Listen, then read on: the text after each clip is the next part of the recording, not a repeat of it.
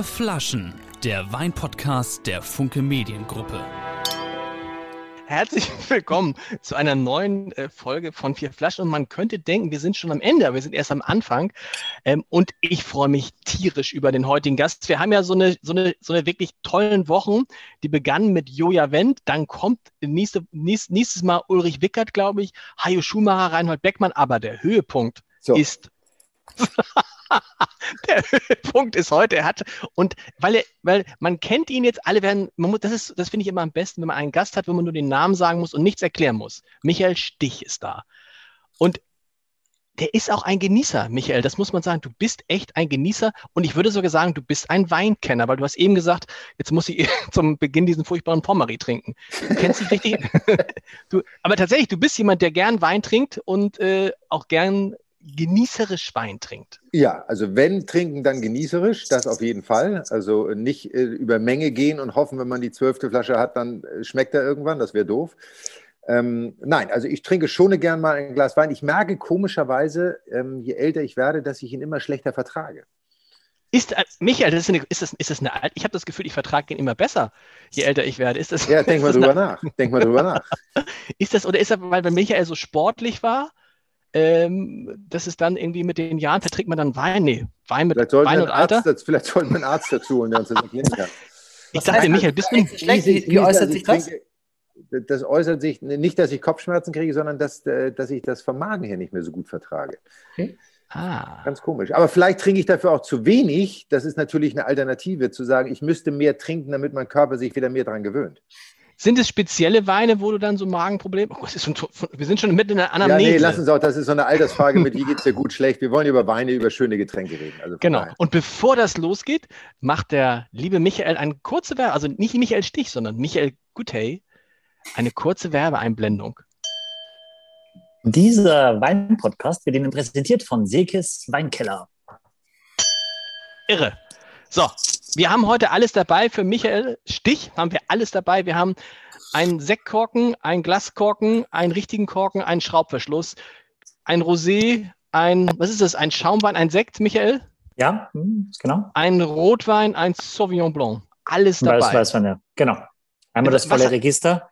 Warum, wieso ausgewählt? Hast du mich, haben, haben die Michael sich vorher abgesprochen oder hast du so gedacht, hm, das passt zu Michael Stich? Wie hast du die Weine ausgewählt heute? Ähm, das war jetzt nicht ganz so schwer. Tatsächlich kenne ich ihn auch als Gast, äh, darf ich äh, dazu sagen, und weiß, dass er sehr gerne auf jeden Fall auch äh, in Bordeaux zu Hause ist äh, und das eben gerne mag. Und deswegen habe ich wirklich einen Top-Bordeaux auch ausgesucht. Und weil ich glaube, dass äh, die größte Leistung oder das, wo, wofür ihn alle noch kennen heute, ist bestimmt der Sieg in Wimbledon 91 und deswegen wollte ich mit etwas England anfangen. Und das ist gar nicht so einfach im Weinbereich.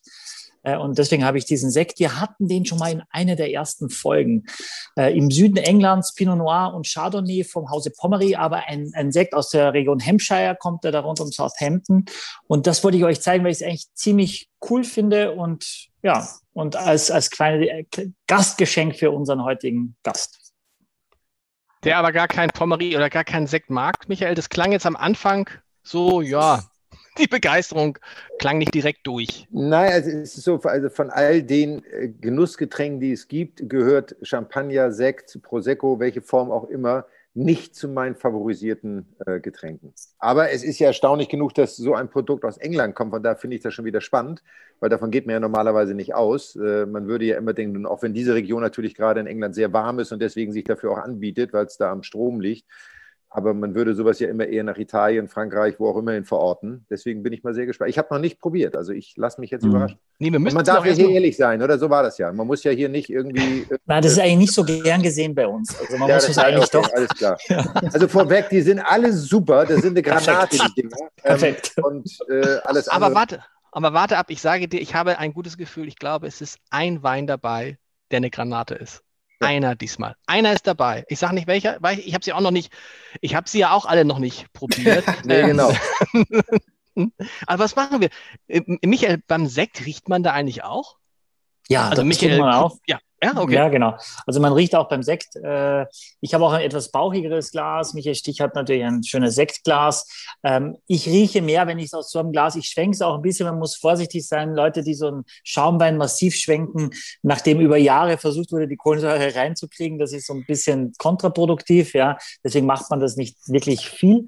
Ähm, aber um ein bisschen dieses Aroma mitzubekommen, hilft natürlich ein etwas bauchigeres Glas. Moderne Champagnergläser sind meistens auch etwas bauchiger. Die die haben schon fast vom Weinglas was.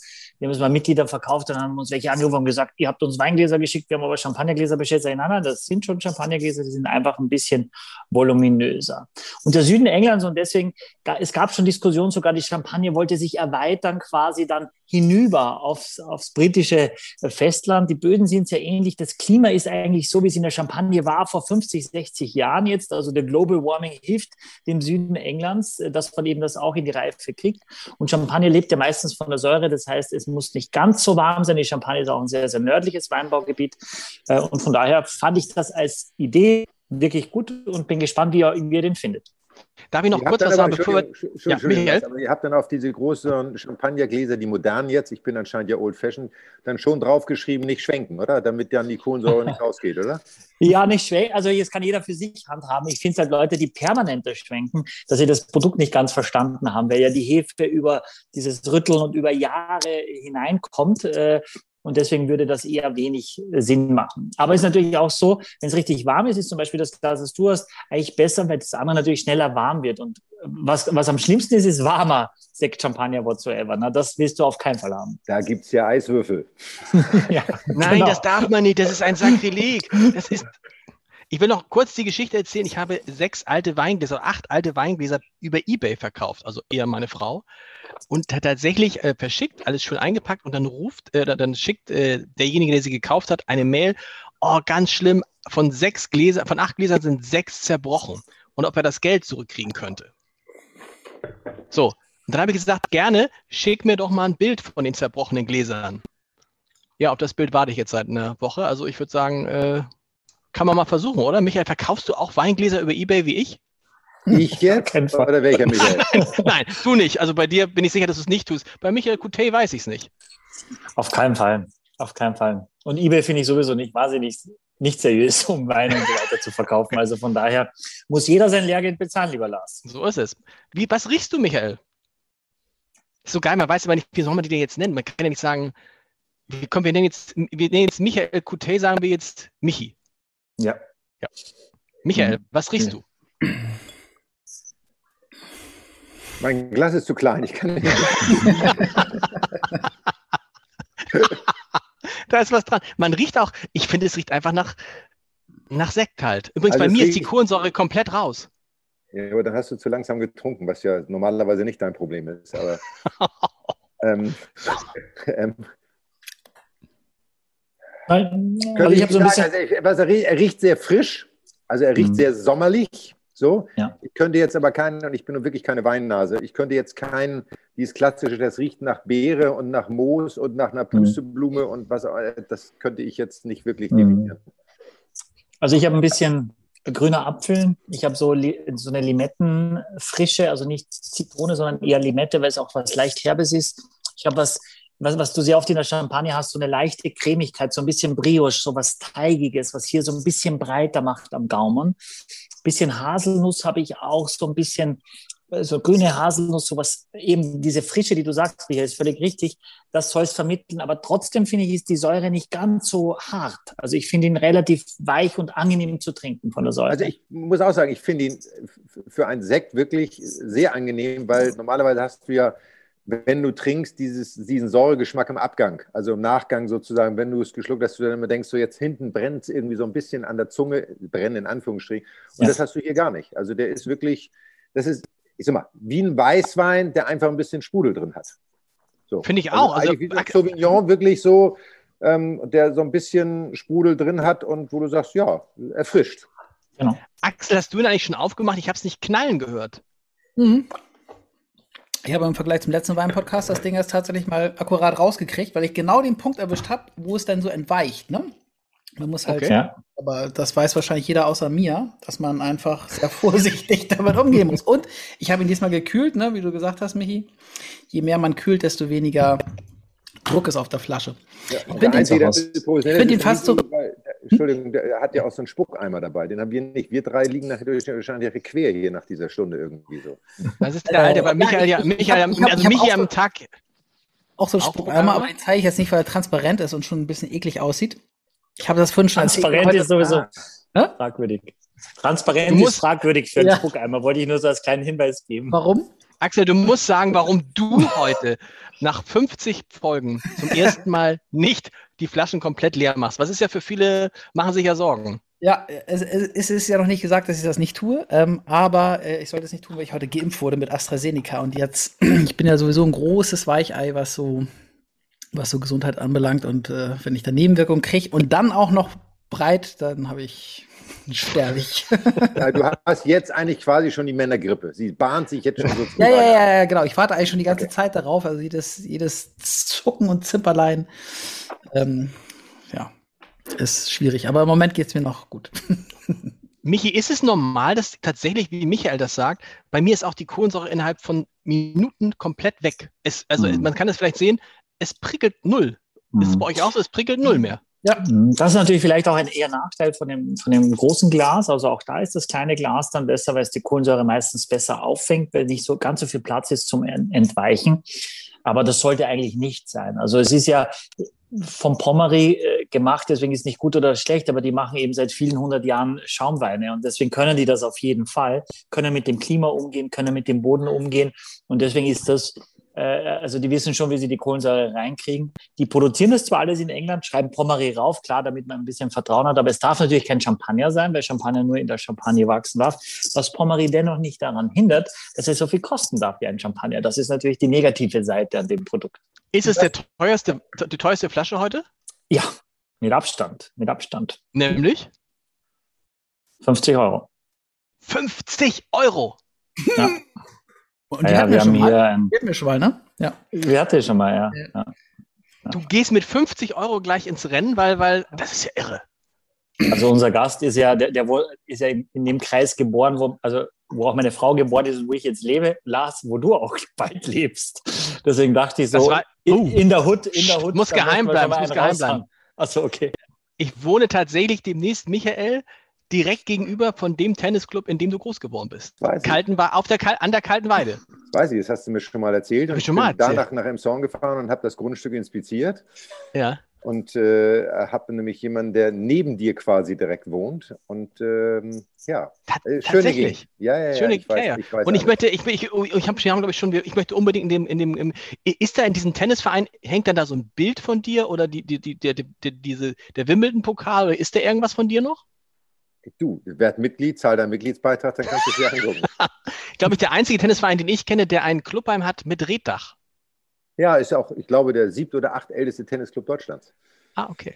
Also ist Also- schon sehr alt. 1892, 87, ich weiß es nicht ganz genau, aber schon sehr, sehr alt. Du bist wahrscheinlich eher durch den, durch, durch, ja, ich bin Ehrenmitglied, aber Mhm. durch den Namen bedingt natürlich auch Lawn Tennis Club Emshorn hat man sich natürlich auch an das alte aus England kommende auf Rasen spielende angelehnt, obwohl es natürlich bei dem Club keine Rasenplätze gibt. Es ist erstaunlich, wie viele, wie viele äh, Hamburger aus Elmshorn oder Pinneberg kommen. Ich glaube, Tim Melzer ist auch in Elmshorn geboren. Seid ihr zusammen, seid ihr un ungefähr gleich alt? Seid ihr zusammen zur Schule gegangen? Nee. Hast du den mal getroffen, Tim ich Melzer? ja- Nee. Damals äh, in der Kindheit, nee. Ich glaube auch nicht, ich glaube, ich glaube, Tim kommt aus Pinneberg, ehrlicherweise. Ich bin in Pinneberg geboren, bin hier aber nur im Krankenhaus geboren und habe dann in einem Zorn gelebt. Ich glaube, Tim kommt ehrlicherweise aus Pinneberg, aber ich will mich Ich glaube, bei Tim, nee, bei Tim ist es, glaube ich, umgekehrt. Der ist in Elmshorn geboren und dann nach Pinneberg, aber in, ist nur in Elmshorn geboren. Weiß ich nicht, aber egal. Ich aber glaube, er ist auch ein bisschen jünger als ich. Ich glaube, er hat zwei, drei Jahre weniger auf dem Buckel. 50 ist er Ja. geworden Ja, ja. dieses Jahr. Ein drei bisschen. Jahre ein bisschen. weniger. Drei Jahre weniger. Insgesamt aber jetzt, Michael, eine Überraschung der Pommery. Nicht so schlecht, wie du Ähm, dachtest. nee, ich bin, ich bin ähm, positiv überrascht. Trotzdem kein Produkt, was ich mir jetzt in einen Eisschrank oder einen Weinschrank legen würde, um es dann immer wieder rauszuholen. Dafür ist er mir trotzdem noch zu säurehaltig. Also ich merke das relativ schnell, wenn ich jetzt davon zwei Gläser trinken würde, dann würde ich es im Kopf merken. Also das Okay. würde bei mir relativ schnell in den Kopf reingehen. So. Ähm, da gibt es andere nennen wir das mal Schaumweine oder Champagnersorten, wo das weniger der Fall ist, sage ich jetzt mal. Aber, Aber bist du gesagt, grundsätzlich, grundsätzlich bist du kein Champagner- oder Schaumweintrinker eigentlich gar nicht. Nicht so richtig meins. Aber ich weiß den Ansatz sehr zu schätzen, dass er aus England kommt und in Reminiszenz an meinen Erfolg vor 30 Jahren. Ähm, von daher.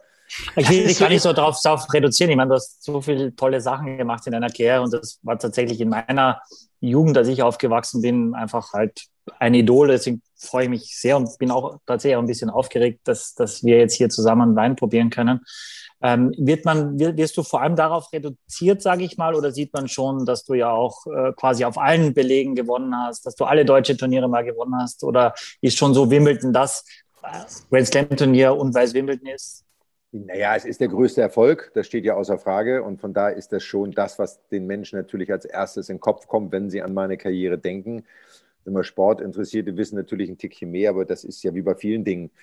Wenn du einmal eine Goldmedaille als Skifahrer gewonnen hast, dann wirst du über die Goldmedaille identifiziert und dann vergessen die Leute vielleicht die 80 Weltcupsiege oder die Weltmeisterschaften oder was immer du noch alles gewonnen hast. Die folgen dann danach. Aber das ist auch nicht schlimm. Also das ist ja ein Teil meiner, meines Erfolges und meiner Vita. Und ähm, deswegen, ich bin ja dankbar, dass ich in diesem tollen Club Mitglied sein darf und dass ich das geschafft habe. Und ähm, das ist ja auch in erster Linie für mich. Also von daher ist das mhm. ja gar nicht so wahnsinnig relevant, ähm, wie die Menschen das von außen betrachten, ob nur auf den Erfolg oder das ganze Karrierebild. Ähm, das ist dann nicht ganz so wichtig für mich. Und ist, das Eindruck, ist denn, ja. Nee, ich wollte nur wissen, ob während der aktiven Karriere gibt's, äh, wird da auch, also hat man da Zeit, auch mal was zu trinken? Kann man da auch mal was trinken oder sagt man, da geht gar nicht? Oder gab es da gewisse Leute, wo man denkt, bei McEnroe habe ich mir sowieso gedacht, dass der immer was getrunken hat und der Sampras war so spaßbefreit, der hat sowieso nie was getrunken? Oder hat man selber einfach, ist es dann nicht professionell oder ist es einfach nur menschlich? Nein, ich glaube, also bis ich 18 war, habe ich nie einen Schluck Alkohol getrunken. Also wirklich ähm, nicht anders groß geworden, auch wenn ich ältere Brüder habe. Aber das war durch den Sport. Als Jugendlicher sagst du, will ich nichts mit zu tun haben. Wenn du dann älter wirst, dann trinkst du natürlich irgendwann mal einen Schluck Wein oder auch dann mal ein Bier. Und Bier hat dann ja schon fast eine medizinische Wirkung, ähm, weil es viele Inhaltsstoffe hat, die dann, wenn du ein langes Match hattest, auch noch wieder regenerierend wirken können. Ähm, aber Alkohol hat nie eine große Rolle gespielt im Sinne von, ich muss jetzt jeden Tag mal ein Glas Wein trinken, sondern mhm. ähm, es gab besondere Anlässe, aber generell hast du dich mal, wenn du in Australien warst, bei 40 Grad im Schatten gespielt hast, dann ging es halt darum, dass du einen Abend vor irgendwie deine drei Liter Wasser trinkst oder vier Liter Wasser trinkst, damit du am nächsten Tag fit genug bist. Da war nicht die Frage, ob dazwischen ein Glas Wein sein kann mhm. oder nicht. Das fiel dann einfach weg. Ich finde es übrigens auch, übrigens auch so schlimm. Ich habe es wieder beim, beim DFB-Pokalfinale gesehen, wenn dann die äh, äh, Journalisten hinterher fragen, und trinken Sie jetzt heute Abend mal richtig ein? Also, und dürfen Sie jetzt mal ein Glas Bier trinken, als ob sozusagen so ein Erfolg nur dann toll ist, äh, wenn man dann hinterher was trinken kann. Und der Trainer von Borussia Dortmund, der hat ja gesagt, dass er in seinem ganzen Leben noch nie Alkohol getrunken hat. Das fand ich auch, also diese Verbindung zwischen, wenn du einen sportlichen Erfolg hast, dann musst du quasi was trinken, ist, glaube ich, finde ich, einen der größten, größter Quatsch, den es gibt, oder? Naja, das war der Rückschluss wäre ja, dass du ähm, eigentlich als Sportler nie Alkohol trinken würdest, sondern nur, genau. wenn du einen Erfolg gehabt hast, was natürlich völlig, wir sind ja ganz normale Menschen. Und es gibt welche, keine Ahnung, nehmen jetzt mal Mario Basler, der hat immer mal gern sein Bierchen getrunken und was auch immer. Das hat ja nichts mit der Qualität deiner Leistung zu tun. Der eine kann das besser verkraften und damit umgehen, der andere kann es halt nicht. Und jeder macht natürlich das, was ihm gut tut. Und wenn er Edin Terzic noch nie Alkohol getrunken hat, meine Frau trinkt zum Beispiel auch keinen Alkohol. Die trinkt, wenn mal ein Glas Champagner, Rosé-Champagner, mhm. aber sonst auch überhaupt nicht, weil sie schlicht und ergreifend nicht mag. Die schmeckt mhm. ihr einfach nicht so. Und das ist ja das Entscheidende. Es geht ja nicht darum, auch wenn ich einen großen Erfolg gehabt habe oder auch wenn eine Hochzeit ist oder ein runder Geburtstag, der wird ja nicht schöner, nur weil man was trinkt. Also so ist es. der Tag als solches ist ja ein schöner Tag.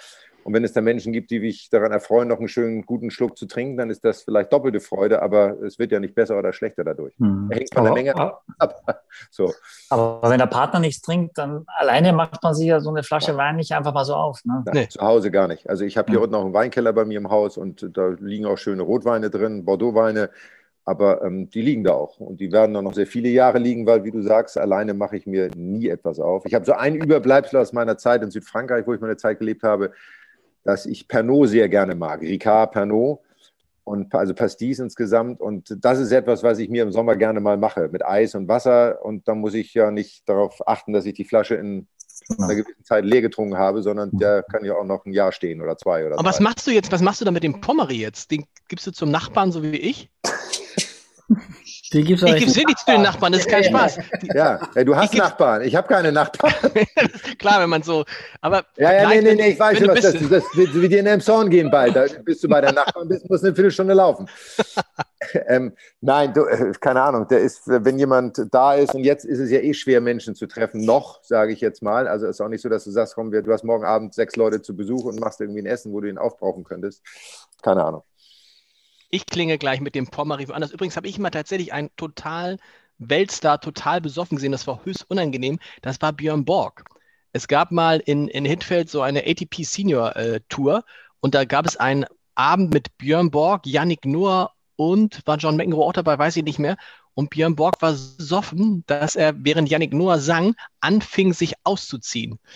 Und da habe ich gedacht, uiuiui, äh, das war, das ist dann unangenehm, wenn du so, das ist ja auch so, das ist ja immer so, wenn du Legenden siehst, Menschen, die, die du zutiefst bewunderst und siehst sie in so einer Situation, dann bricht in einem selber ja auch so eine Welt zusammen. Da würden einem ja auch andere Top-Stars einfallen, nicht nur aus dem Tennis. Ne? Das war echt, deshalb finde ich es immer schön, wenn man Leute trifft, die auch 30 Jahre nach ihrem großen Erfolg ganz normale Menschen geworden sind und nicht irgendwie so eine Karikatur von sich selber. War das jetzt zu ernst?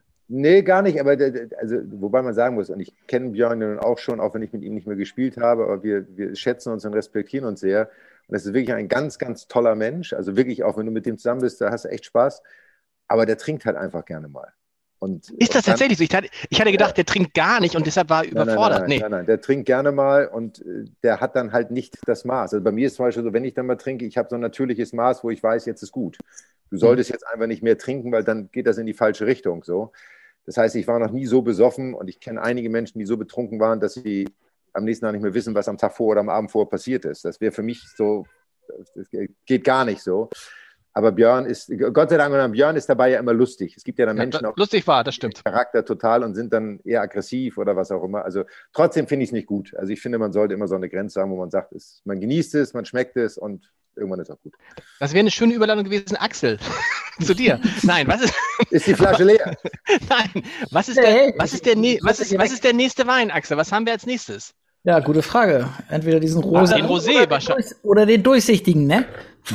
Axel, wie fandst du denn jetzt den Sekt? Axel, der dir äh, Ja, fand ich gut, fand ich gut. Ich fand den gar nicht so, also es steht da Brüh drauf, ne? Also, ähm, aber ich fand den, äh, schmeckte mir gar nicht so trocken ja, ich fand hinten raus tatsächlich auch, habe ich das Gefühl gehabt, dass so eine gewisse Süße dann doch auch da ist, die ein bisschen die Säure puffern soll, aber wo ich gedacht habe, das könnte dir dann gefallen, wenn es ja. nicht so staubtrocken hinten rausgeht. Ja, das tut's, das tut's tatsächlich. Ähm, ja. Also ich meine, ich, ich glaube, ich würde keine 50 Euro dafür ausgeben, weil das ist einfach, einfach äh, too much, aber also für so ein Sparkling Wein. Für, einen Zehner, ne? Für einen Zehner, für einen Zehner würde ich nehmen. Für, du, aber für, wenn man es zugeschickt kriegt, wird man ja wird's man's austrinken. Genau, ja, und, und ich würde jetzt auch nicht, ich würde jetzt auch nicht zu den Nachbarn geben. Also wenn ich AstraZeneca überlebe, dann äh, ist hm. das schlecht für diese. Achso, Axel, das ist interessant. Trinkst du die Flaschen? Also wir machen jetzt ja aktuell so zwei bis drei Folgen die Woche. Trinkst mhm. du diese zwölf Flaschen dann alle alleine aus? Ja, und dann und dann gehe ich über den Betriebsrat mhm. und äh, lass, mir, lass mir die Therapie von dir bezahlen. Was trinken wir jetzt? Michael, die Michi, die, La, La, die, die Rosé? Ja. Den Rosé, ja, wir machen den Rosé. Ich wusste selber auch nicht, dass wir werden ja oft gefragt, was ist die Reihenfolge. Also es gibt jetzt einen Rosé aus, aus Südfrankreich. Tatsächlich, das war ein Zufall, Michael, aber offensichtlich, wo du gelebt hast, zumindest das ist aus dem Roussillon. Äh, und dann gibt es noch einen Sauvignon Blanc. Und es könnte auch sein, dass der Sauvignon Blanc zuerst getrunken werden müsste als der Rosé, weil der Rosé doch ein bisschen kraftvoller ist. Ich habe beides probiert. Ich finde, wir fahren besser, wenn wir den Rosé zuerst machen. Aber es gibt kein richtig und kein falsch. Wenn ihr vor der Frage steht, in welcher Reihenfolge soll ich trinken, probiert es aus, wie ihr das Gefühl habt, wer ein bisschen schwächer ist, nicht nur vom Alkohol, sondern auch von der Aromatik, würde man zuerst machen und das, was ein bisschen lauter ist, dann hinterher. Das ist Mira, eine besondere, besondere Flasche irgendwie, ne? Also sieht man. Ja, das habe ich auch gesehen. Also das, ich, wie findet ihr das jetzt? Findet ihr das appealing oder eher abstoßend? Ich weiß nicht, also sieht aus wie eine Granathülse oder ich, ich weiß, also an irgendwas erinnert es mich.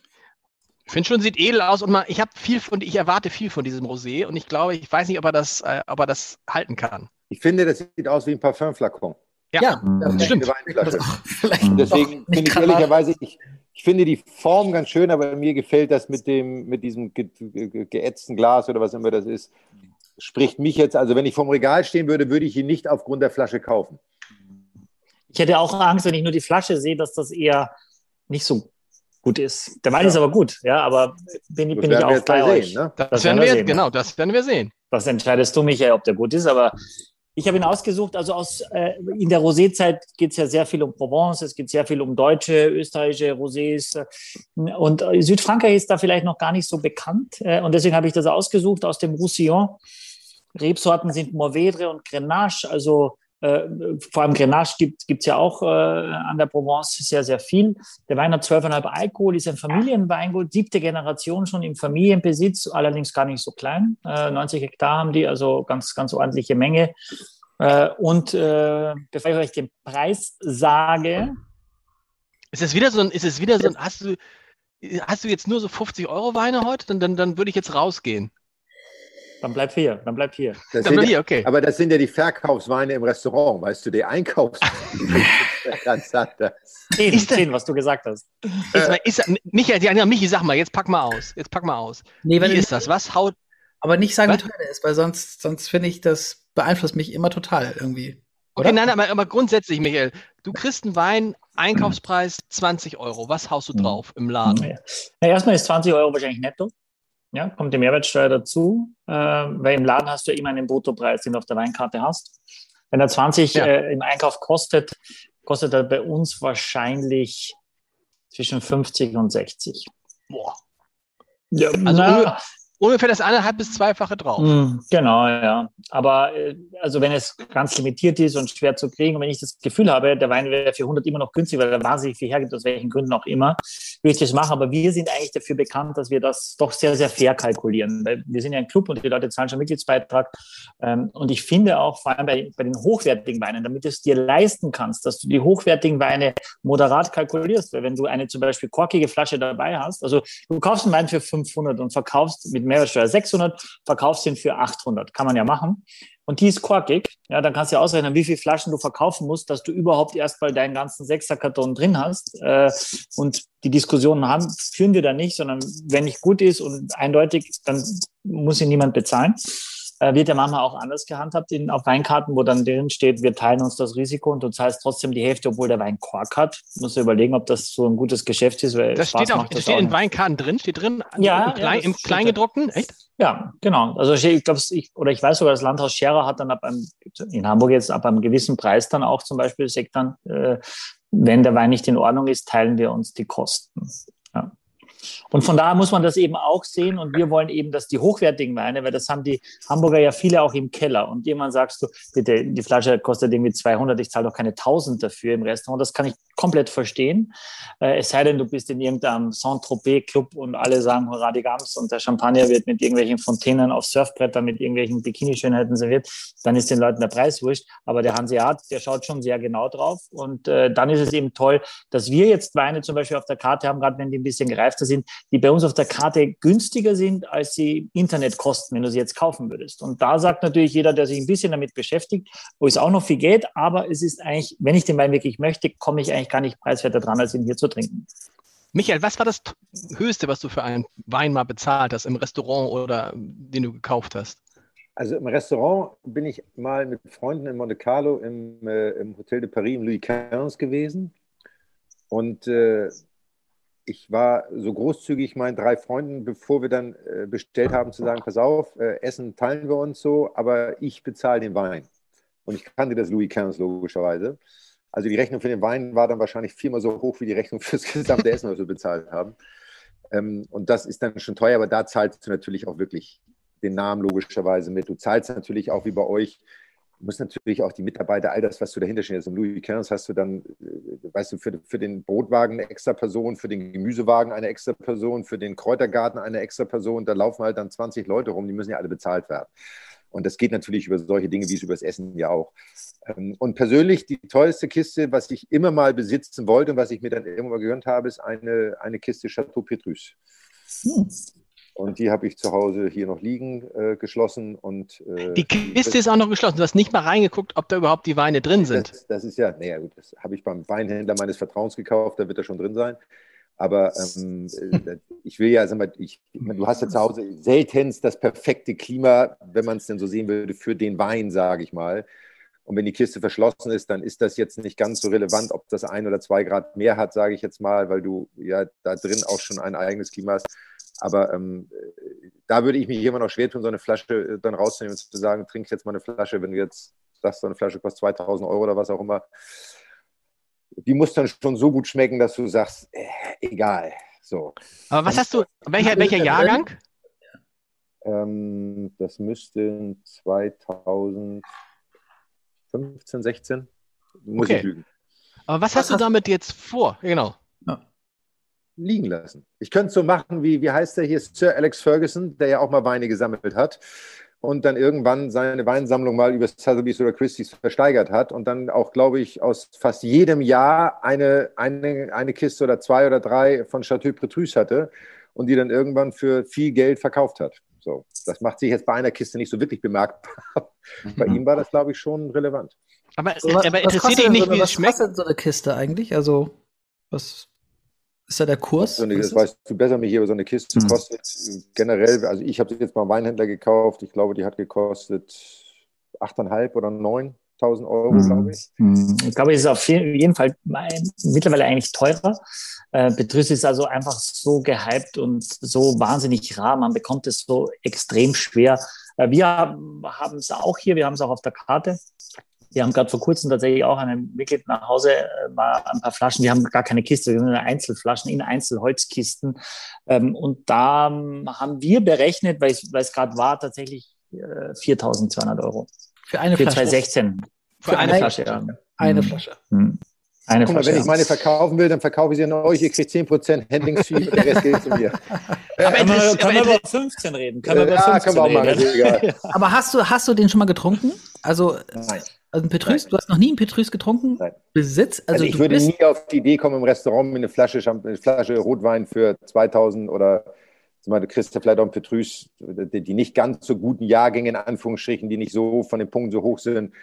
Ja, aber unter 2000 Euro wirst du sie nicht kriegen, ähm, würde ich im Restaurant niemals im Leben dafür ausgeben. aber du bist Also ein Su- Bordeaux-Fan, hast Petrus, aber hast es noch nie getrunken. Genau. Dann müssen Das- wir das- finden, der uns, der uns mal Das einlädt. ist, das So, ist also- aber das ist Disziplin, würde ich sagen, oder? Also, Aber das kennen Aber wir, das das- ist bei mir wie mit dem 47er Cheval Blanc. Aber Ja, darf auch die ich, ich muss euch das erzählen, weil das Mitglied hat nämlich drei Flaschen gekauft und hat dann meinem Kollegen, der das ausgeliefert hat, der war wirklich aufgeregt, hat dann ihm eine Flasche wieder mitgegeben und hat gesagt, die möchte er, wenn wir wieder aufhaben, mit mir zusammen trinken. Oh. Ist das nicht wahr? Ist das nicht, ist das nicht sehr nett? Ja, Ja. finde ich auch. Sehr großzügig, ja. Sensationell. Lad uns ein, wir kommen dazu. Wir können doch auch mal.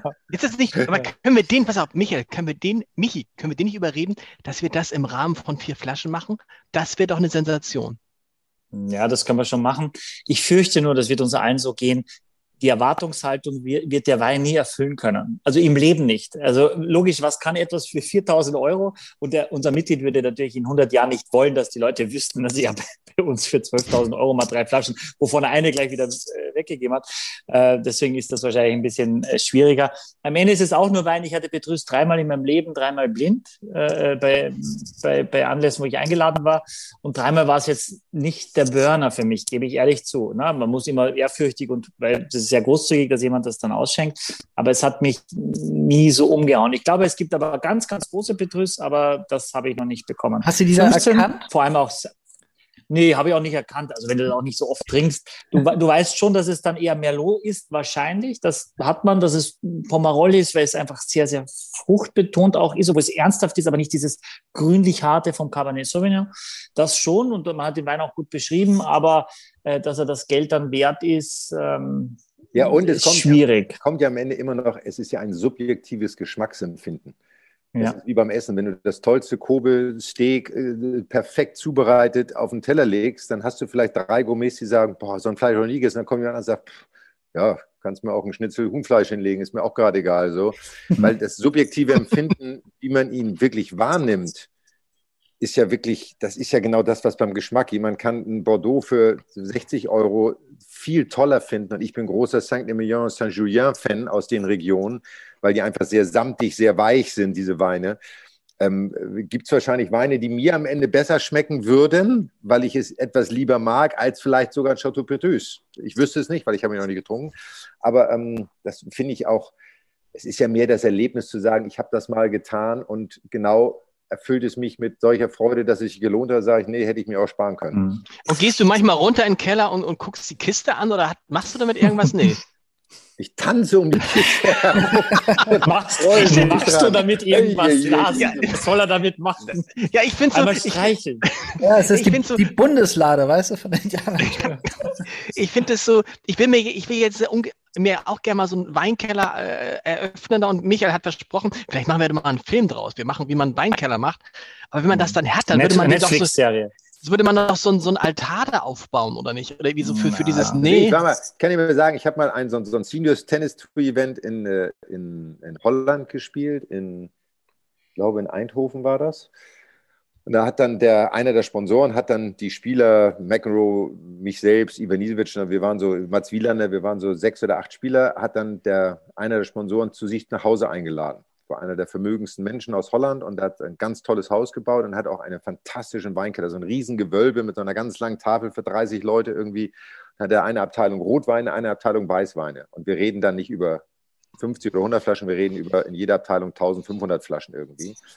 Und das war so computergesteuert. In dem Moment, wo ein Wein rauskam, wurde direkt per Computer äh, gespeichert, ein Wein weniger. Wenn nur noch drei Flaschen da waren, dann wurde direkt Nachricht gesendet, pass auf, den Wein musst du wieder nachbestellen, weil Fach ist gleich leer.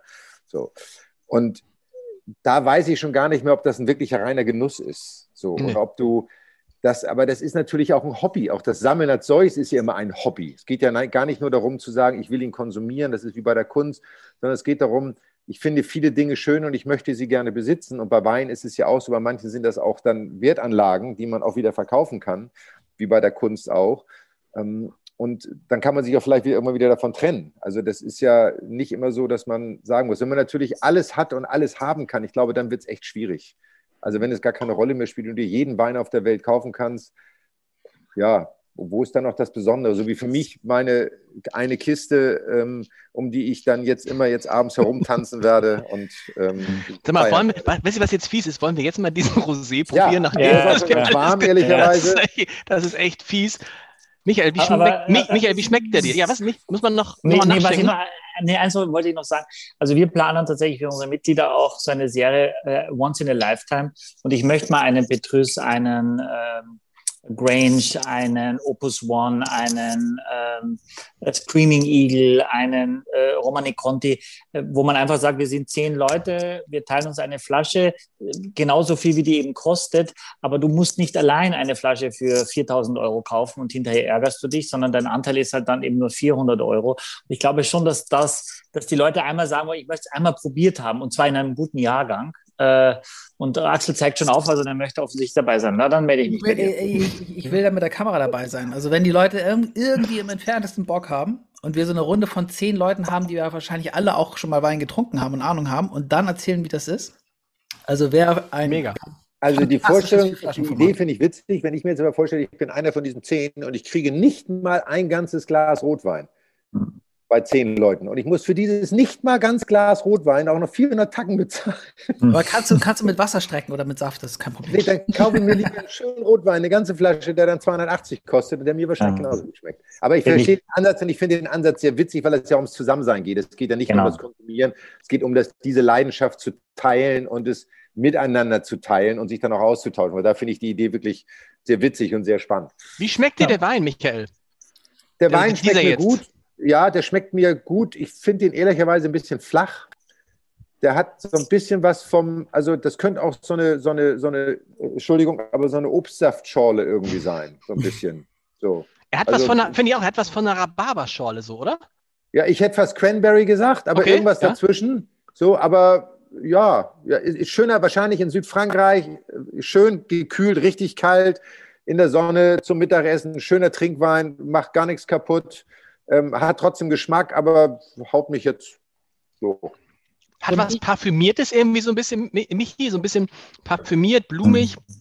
Also ich muss sagen, hier äh, Cranberry, äh, rote Johannisbeere ist sehr gut für mich. Das ist auch das eine meiner ersten Assoziationen. Du hast aber auch Grapefruit, du hast Kirsche. Äh, es sieht aus wie Rhabarbersaft, ja, da hast du auch recht. Ähm, es ist wirklich ein, ein, ein, ein Fruchtpotpourri. Es ist nicht derbe süß, aber ist auch nicht staubtrocken. Ähm, ich glaube schon, das ist so ein Wein, der so, ein Sushi-Wein, ne? wenn du ein bisschen Schärfe im Essen hast, eine leichte Süße, eine leichte Aromatik über den Wein, äh, dass du das wunderbar damit äh, machen kannst. Oder Sashimi, also auch wenn du nur den Fisch hast, ein bisschen Wasabi. Äh, die, eine Schärfe brauchst du, weil sonst würde er mich, glaube ich, irgendwann anstrengen, weil es zu süß wäre. Aber er ist leicht, das ist richtig vom Alkohol, 12,5. Aber ich finde, das kannst du so wegsüffeln. Ne? Also das ist ja. so ein, sehr, sehr trinkig. Genau, ich glaube, der muss aber richtig kalt sein. Also ich glaube, dann schmeckt er am Anfang noch besser. Und ich habe mir gerade so ein Bild dazu, was will ich zu essen? Eine schöne Pasta mit gebratenen Scampi und so ein bisschen äh, angemacht und dann den Wein dazu. Und wie gesagt, da kannst du auch eine Flasche, glaube ich, locker wegtrinken, da passiert ja nicht viel. Hm. Axel, äh, magst du ihn ist ja nicht so süß, wie, wie du es immer magst sonst. Ne? Ich, da, äh, nee, das, das stimmt. Ich, aber ne, was Michael sagte, ich finde ihn jetzt auch nicht so besonders. Also so ein bisschen flach, äh, finde ich, kommt ganz gut hin. Ich fand, dass er interessant gerochen hat und wir haben ja jetzt ganz lange was anderes gesprochen und dass er sich da sehr, sehr verändert hat, irgendwie so hin und her. Was habt ihr denn, wonach riecht der Wein für euch? Hm. Also rote Johannisbeere, aber auch Himbeere, Erdbeere, so dieses klassische Rosé, so ein bisschen, äh, bisschen Zitrone, Granatapfel. Riecht ein bisschen nach Weingummi. Mhm. Ja, das meinte ich. Also riecht so, er hat so ein bisschen was, ich will jetzt nicht gleich mit Red Bull kommen, aber er hat, oder hattet ihr da? Nee, er hat ein bisschen, er hat so ein bisschen was Künstliches, aber, aber Michael, du hast uns auch versaut mit diesem Diefenhardt. mit ja. dem Rosé von, also das ist ja, die, äh, Michael, wenn du mal richtig einen guten Rosé trinken willst, Diefenhardt, ganz billig, ne? 6,90 Euro. Äh, 97. 97. Hm. Ich finde der beste Rosé, den wir bisher hatten. Und wir hatten ja jetzt zuletzt viele Rosés. Michael, pass auf, Michael macht schon den Karl Pfaffmann auf. Und ich glaube, das müssen wir auch. Wir müssen Karl Pfaffmann auf, trinken. Aber wir müssen, Karl Pfaffmann muss auch mal ran. Der muss auch mal ich habe Karl Pfaffmann, ein Sauvignon Blanc. Und ich habe irgendwie ein irre gutes Gefühl, Michael. was, hat der, was hat der Rosé gekostet? 9,99. 9,99. Also teurer als der Diefenhardt, okay? Ja, weil die Flasche wahrscheinlich teurer ist. Deswegen kostet das Rosé wahrscheinlich, wahrscheinlich. Mehr. Ich finde es gut mit dem, mit dem Glaskorken. Kann ich den Glaskorken jetzt auf den, sag mal, das wollte ich dich vorhin fragen, mit dem Pommery, den muss man heute austrinken, den kannst du ja nicht lagern, weil die, oder?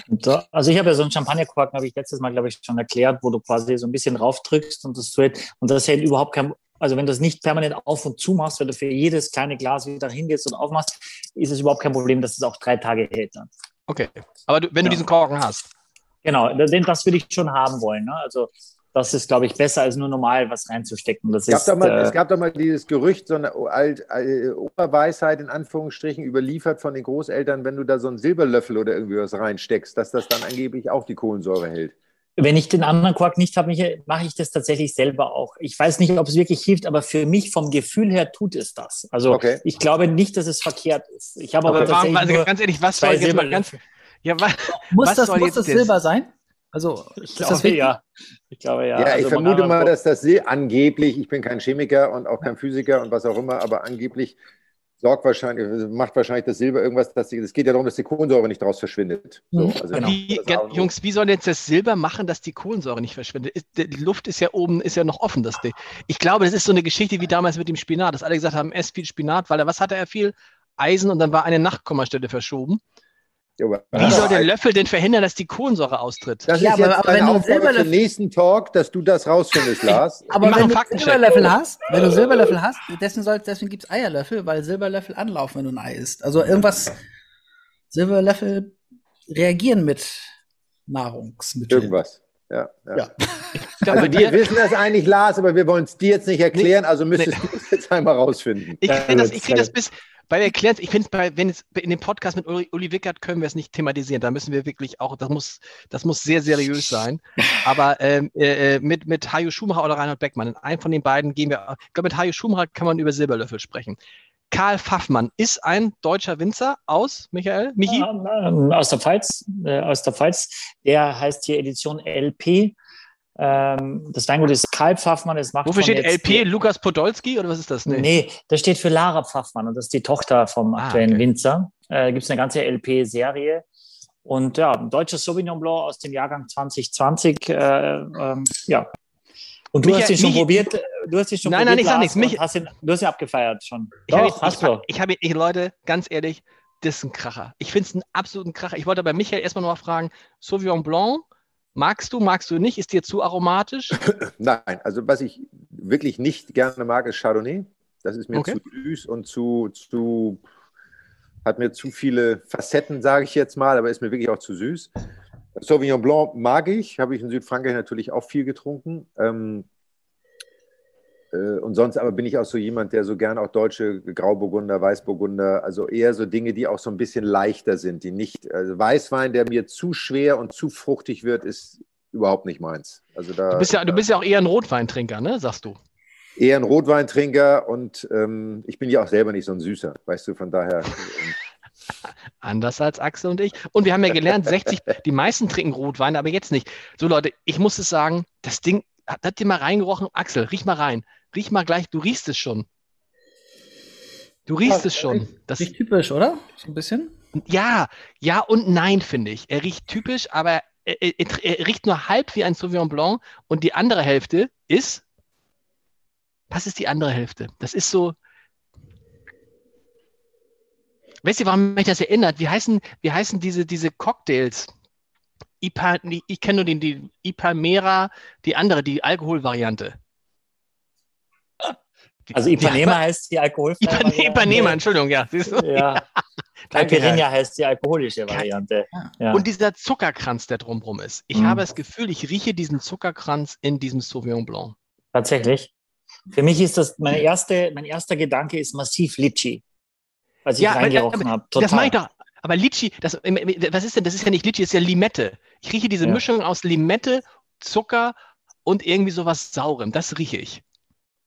Ich weiß Mhm. gar nicht, wisst ihr, wie Litchi, Axel, weißt du, wie Litchi riecht? Wann habe ich zuletzt eine Litchi gegessen? Ich glaube noch nie. Ich weiß, wie sie schmeckt, aber ich ähm, keine Ahnung, wie sie riecht, ehrlich gesagt. Also sehr Pfirsich süß. hast du dann auch in der Nase? Ja. Pfirsich?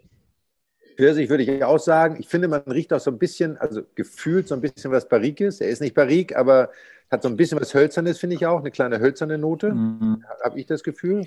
Aber wie Wobei das ist, nee, nee, aber das ist oft auch so Stachelbeere oder so, die für Sauvignon sehr, sehr typisch sein, ist, was quasi, was, was Fruchtiges ist und trotzdem so ein, so ein Hölz, leicht hölzernen Einschlag hat, der das anmuten lässt.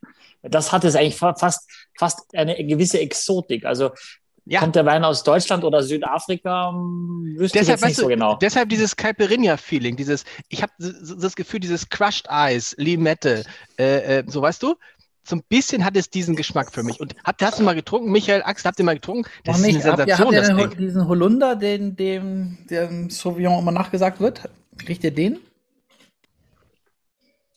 Wüsste In der Nase nicht, am Gaumen habe ich ihn schon ein bisschen. Wüsste nicht, wie Holunder schmeckt oder riecht, ehrlicherweise. Nicht, was ich so. So ein Hugo. Von Hugo, ja. Ja, genau. Wenn, wenn Lars bei seiner Caipirinha ist und sagt, genau so Südafrika wie Caipirinha, das klassische Getränk am Zuckerhut. ähm, Du, weißt du, ich versuche es, es zu beschreiben, damit es ja, ich auch. damit ich es auch. alle verstehen. Und dann machst du dich immer nur, ich, ich kriege ja viele Briefe, dass sie sagen, mach, warum macht sich der Michi immer so über den Lars lustig? Und das ist, ja, ist ja so. Jetzt kann ich es ja sagen, dass ich diese Briefe immer zurückhalte vor dir. War mich gar nicht lustig. Ich bewundere dich, was du für eine tolle Entwicklung gemacht hast, seitdem wir diesen Wein-Podcast machen.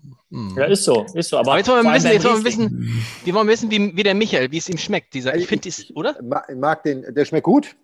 Ja. Ähm, ist jetzt für mich, also das ist schon fast mehr, wenn ich Weißwein, wenn ich jetzt mal Grauburgunder, Weißburgunder, was auch immer dagegen setze, ist das eher einer, den muss man genießen. Also das ist nicht so einer, den man nebenbei einfach trinkt, sondern das ist Genau. wirklich ein Wein, den man, den man zu einem guten Essen wirklich genießen sollte und muss. Und davon zwei Gläser ist fein, aber das ist jetzt für mich nicht so ein klassischer Trinkwein, wo du sagst, komm, ein, zwei, fünf Gläser ist egal, sondern der hat schon, der hat schon Tiefe und der bietet einem schon sehr viel an. Und das Ehre, Ich finde auch ein Ehre bisschen ist, Süße hat er auch, oder? Ja. Ja. Axel, findest nicht, dass das auch so ein bisschen, das ist ja gern bei Sauvignon Blanc, der hat ja relativ schnell 6, 7 Gramm Restzucker, weil, er, weil Sauvignon Blanc eine gute äh, Säureträger ist. Ne? Und wenn die Süße dann dazukommt, dann wirkt das eben nicht so sau sauer. Ne? Ja, ich glaube, aber genau, aber der hat schon Säure. Ich glaube, also ich, wenn ich jetzt drei Gläser davon trinken würde, dann hätte ich wahrscheinlich so einen Säurebauch. Aber ich finde, dass er so sich so links und rechts hinten an der Zunge so anschmiegt und ähm, eine angenehme Frucht hat. Und das mag ich total. Also, total, Der oder? ist, und er ist Ja, weich. also Also, er ist auch im Abgang ist ein weicher Wein. Also der ist auch so, so, so wenn man ihn getrunken hat, hat man einen langen Nachgeschmack, finde ich. Also man mhm. schmeckt so, so wie du sagst, da ballt sich irgendwas da hinten drin und ist aber nicht unangenehm, ja, weil er nicht so, viele Säure, nicht so viel Säure hat, die hängen bleibt irgendwie. Also ist wirklich ein leckerer Wein, gut ausgewählt, muss ich sagen. Und er hat nicht, diese, er hat nicht dieses Kräutrige, weißt du, dieses stark Kräutrige, was Sauvignon Blancs haben, sondern geht eher ins Fruchtige. Ich muss kurz Axel fragen, hast du irgendwie schon so einen Puckern an der Einstichstelle, Axel? Nee, noch nicht. noch nicht. Aber die Nasenspitze ist schon so ein bisschen rot geworden, glaube ich. Noch nicht, noch nicht. Und ich glaube, die Sensation, Axel, stell mal deine entscheidende Frage. Ich glaube, das ist die Sensation. So, was er kostet? Was, was, kostet? Was glaubt ihr denn, was er kostet? Ja, das müssen wir mal schätzen. Ja, schätzt mal, Michael. Also, wenn ich mir deutscher Winzer, ich würde sagen 15,99. Wow. wow. Sehr gut. Axel? Wäre auch mein Tipp gewesen. Nein, da muss ich ja, da muss ich ja, also nicht überbieten. 14,99. Nicht überbieten. Ich sag die Hälfte. Heiß ist heiß, was? Ich sag die Hälfte. Aber du hast, die schon, du hast schon recherchiert, Lars, oder was? Nein, ich sag's nur. Nee, 13,90 kostet er. Mist. Ihr wart sehr gut. Ich habe aber einen gefunden ah, für die Hälfte. Ich habe tatsächlich einen gefunden für die Hälfte. Das war nicht der gleiche. Wahrscheinlich war wahrscheinlich nicht die Edition. Ne? Aber du hast nicht, nicht recherchiert, ne? Der war gebraucht. Der war gebraucht. sehr gut. Nee, also nicht die Lara Pfaffmann-Edition wahrscheinlich. Markus Pfaffmann heißt der, der Enkelsohn des Gründers und Lara ist seine Tochter, die älteste Tochter.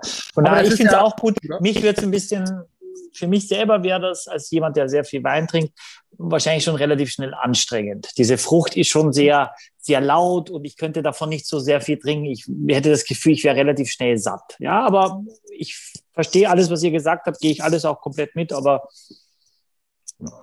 Ja, aber so wie ich aber, gesagt habe, zwei Gläser ist fein, aber dann ist auch und reicht auch, ja. Was, was ist eigentlich mal guter? Ich meine, wir haben ja Spargelzeit, ne? Was ist dann eigentlich da mal ein Wein, den man dazu trinkt?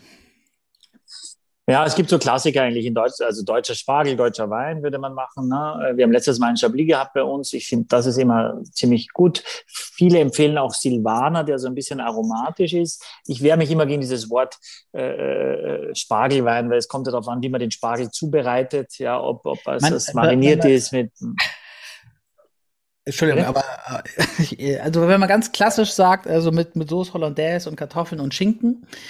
Ja, ganz klassisch mit Hollandaise. Die meisten scheitern ja an der Hollandaise, sei denn, sie holen die Tommy fertig Hollandaise. Genau die. Äh, aber dann brauchst du natürlich etwas, ja, dann brauchst du etwas, etwas bisschen kräftigeres. Ähm, wir servieren meistens Weiß- oder Grauburgunder zum Spargel. Das finden wir passt am besten. Ich selber mag den Weißburgunder noch mal lieber, weil ich finde, er ein bisschen mehr Frische hat und ein bisschen ein äh, bisschen mehr Eleganz und zum Essen besser passt. Aber äh, wenn du das wirklich mit Hollandaise machst, kann der schon wirklich ein bisschen Kraft haben. Das schadet da überhaupt nicht, weil äh, die Hollandaise ja selber schon ein bisschen Wumms hat durch die Butter und durch diese, durch das, durch die Gewürze, durch das Gewürzwasser. Ähm, und äh, man kann aber auch ein Chardonnay machen, jetzt äh, vielleicht nichts mit Holz, äh, aber alles, was in die Burgunder-Richtung geht, ähm, geht auf jeden Fall auch. Wir haben auch schon mal sogar ein Sauvignon Blanc gemacht. Auch das habe ich schon öfter gesehen. Aber ich finde, Weißburgunder, Grauburgunder ist eigentlich safe. Okay. So, ja. jetzt müssen wir, weil Michael ja der Rotweinliebhaber ist, ein bisschen Zeit noch haben für den. Ist es der erste, ist es der erste Bordeaux, den wir trinken? Michael, Michi, kann das sein, dass wir noch nie ein Bordeaux hatten in einem mhm. Jahr? Das kann schon sein. Ich weiß es tatsächlich auch nicht auswendig. Ähm, und es ist auch so eher selten, dass ich etwas finde, das mich so umhaut, das bezahlbar ist, dass du auch noch kriegst, äh, dass alle, alle diese Komponenten erfüllt, dieser Wein. Und ich wollte unbedingt einen Bordeaux machen äh, für unseren Gast. Und äh, von daher äh, und das ist auch nicht, äh, ich erzähle ich, ich erzähl danach was. Ich, äh, ich erzähle euch nur kurz, dass es ist ungefähr gleich viel Merlot wie Cabernet Sauvignon, noch ein bisschen was anderes, aber glaube ich so 48 und 40, also absolut Mehrheit Merlot und Cabernet Sauvignon, ziemlich klassisch. Haute Medoc liegt also im Norden des Bordeaux, im Süden des Medocs. Äh, und auch zu dieser Oberregion Medoc gehören eben, was du vorher gesagt hast, Saint-Estèphe, Saint-Julien, Margot, Pauillac. Ne? Also das ist, gehört alles in diese, in diese Ecke hinein. Nochmal, oh, oh, oh, wie dieses Medoc, das ist ein, eine, eine Region im Bordeaux? Genau, also genau. man unterscheidet, da gibt es unterschiedliche Regionen auch innerhalb des Bordeaux. Das sieht man auch äh, auf der Flasche. Und auch, äh, was ein Qualitätsmerkmal ist, was man auf der Flasche äh, sieht, dass es ein Cru Bourgeois ist. Also das muss man sich erarbeiten überhaupt, dass man ein, ein Cru ist. Bourgeois ist der unterste Cru bis zum Grand Cru. Joja hat ja letztes, letztes Mal da uns ja ausführlich erzählt, die ganzen Grand Crus, genau. Und es gibt aber tatsächlich in der Bewertung äh, bis, bis zum fünften Cru. Äh, und danach gibt es eben das Cru Bourgeois oder es geht eben gar nichts. Wenn nichts draufsteht, ist auch gar nicht schlimm, kann auch sehr gut sein, aber Cru Bourgeois, wenn das draufsteht, das kann schon so ein Indikator sein, dass es ein bisschen was Besseres ist. Also sag mal, Grand Cru ist das Beste und dann, das ist praktisch die erste Klasse und dann? Ja, und dann gibt es ein, ein Deuxième Cru, ein Troisième, Quatrième und ein Cinquième Cru.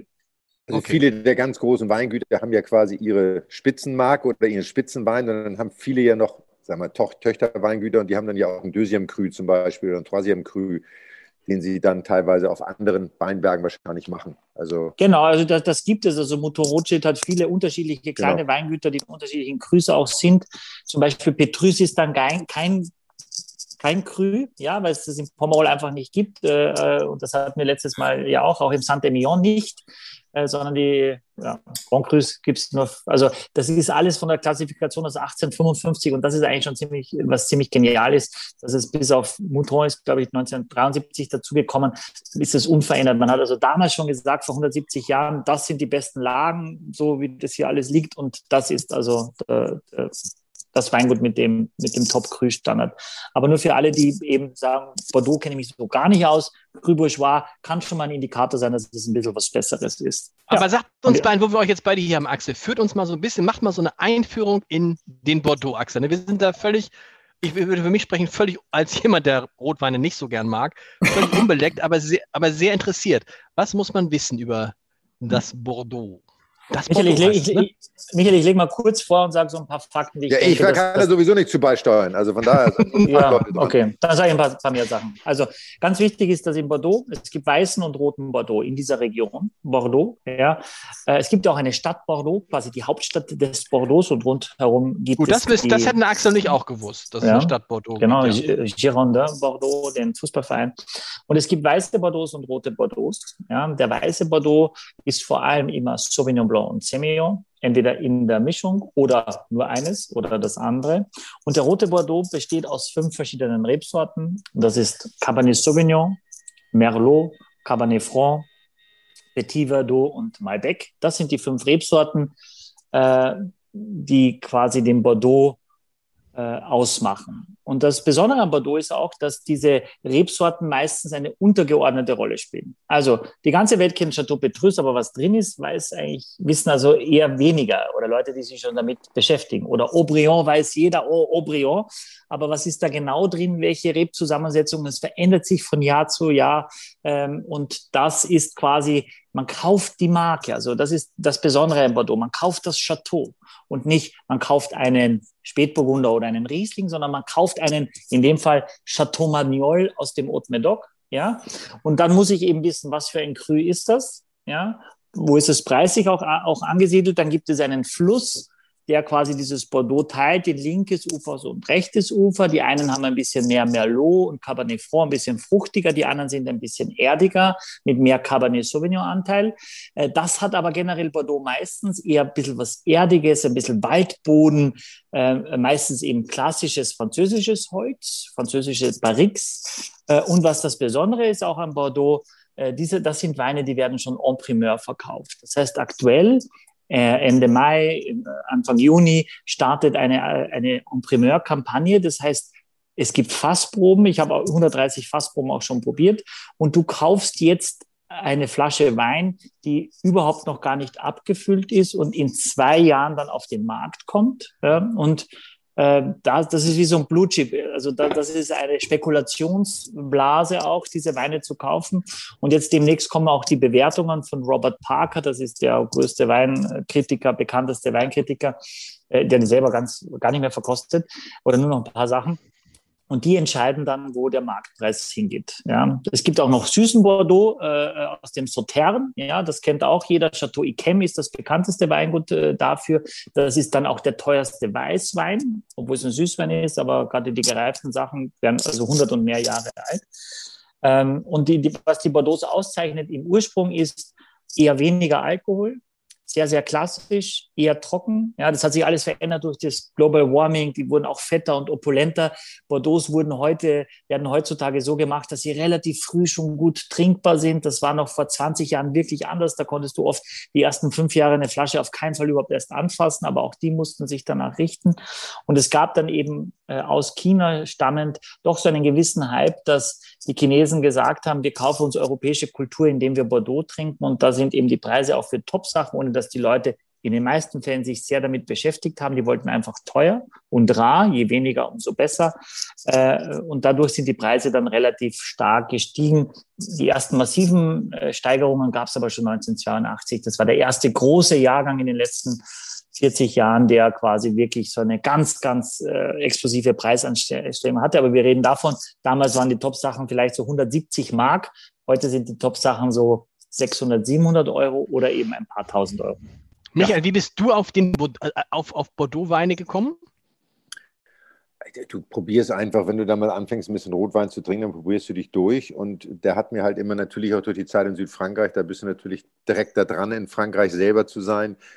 Ähm, und der hat mir immer gerade, wie ich sagte, die beiden Gebiete Saint-Julien, Saint-Gustave, Saint-Emilion, so diese Region, die haben halt eine, eine, eine, eine Tiefe, eine, eine, einen Geschmack und eine Weichheit, die mir einfach wahnsinnig gefallen hat. Es gibt auch tolle italienische Rotweine, völlig außer Frage, aber die sind dann einfach nochmal ein bisschen anders.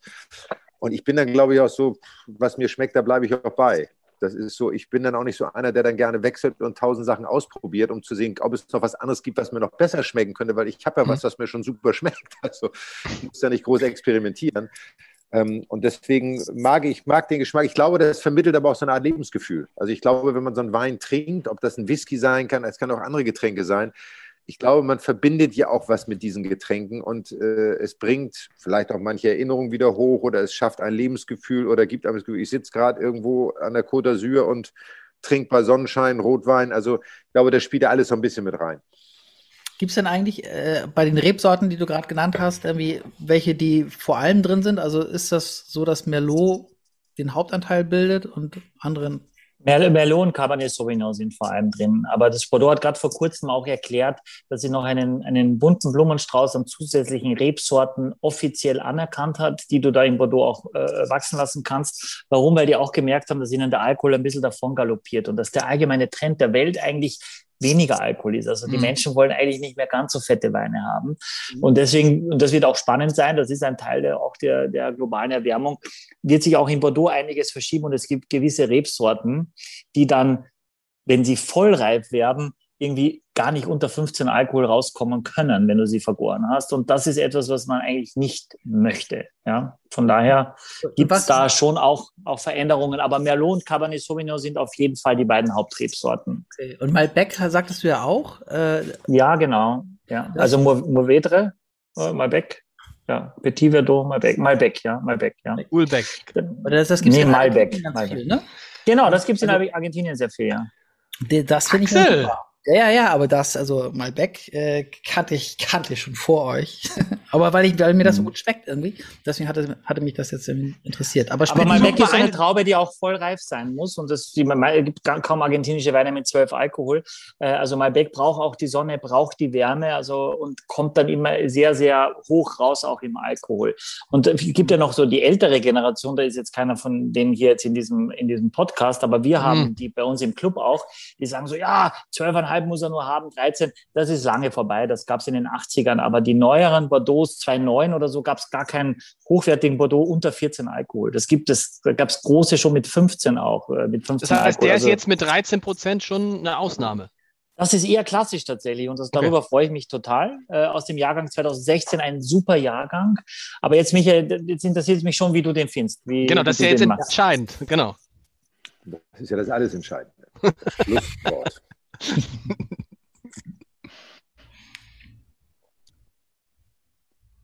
also erstmal, also erstmal hat er einen guten Geschmack, er riecht sehr gut.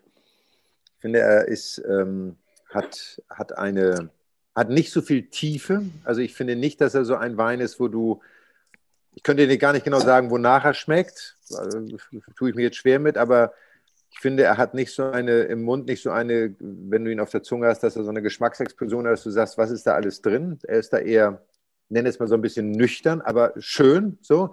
Mir ist er fast ein bisschen zu trocken. Ich finde den extremst trocken. Also wenn ich ihn getrunken habe, ist die Zunge so ein bisschen, ja, brauche einen Schluck Wasser irgendwie so.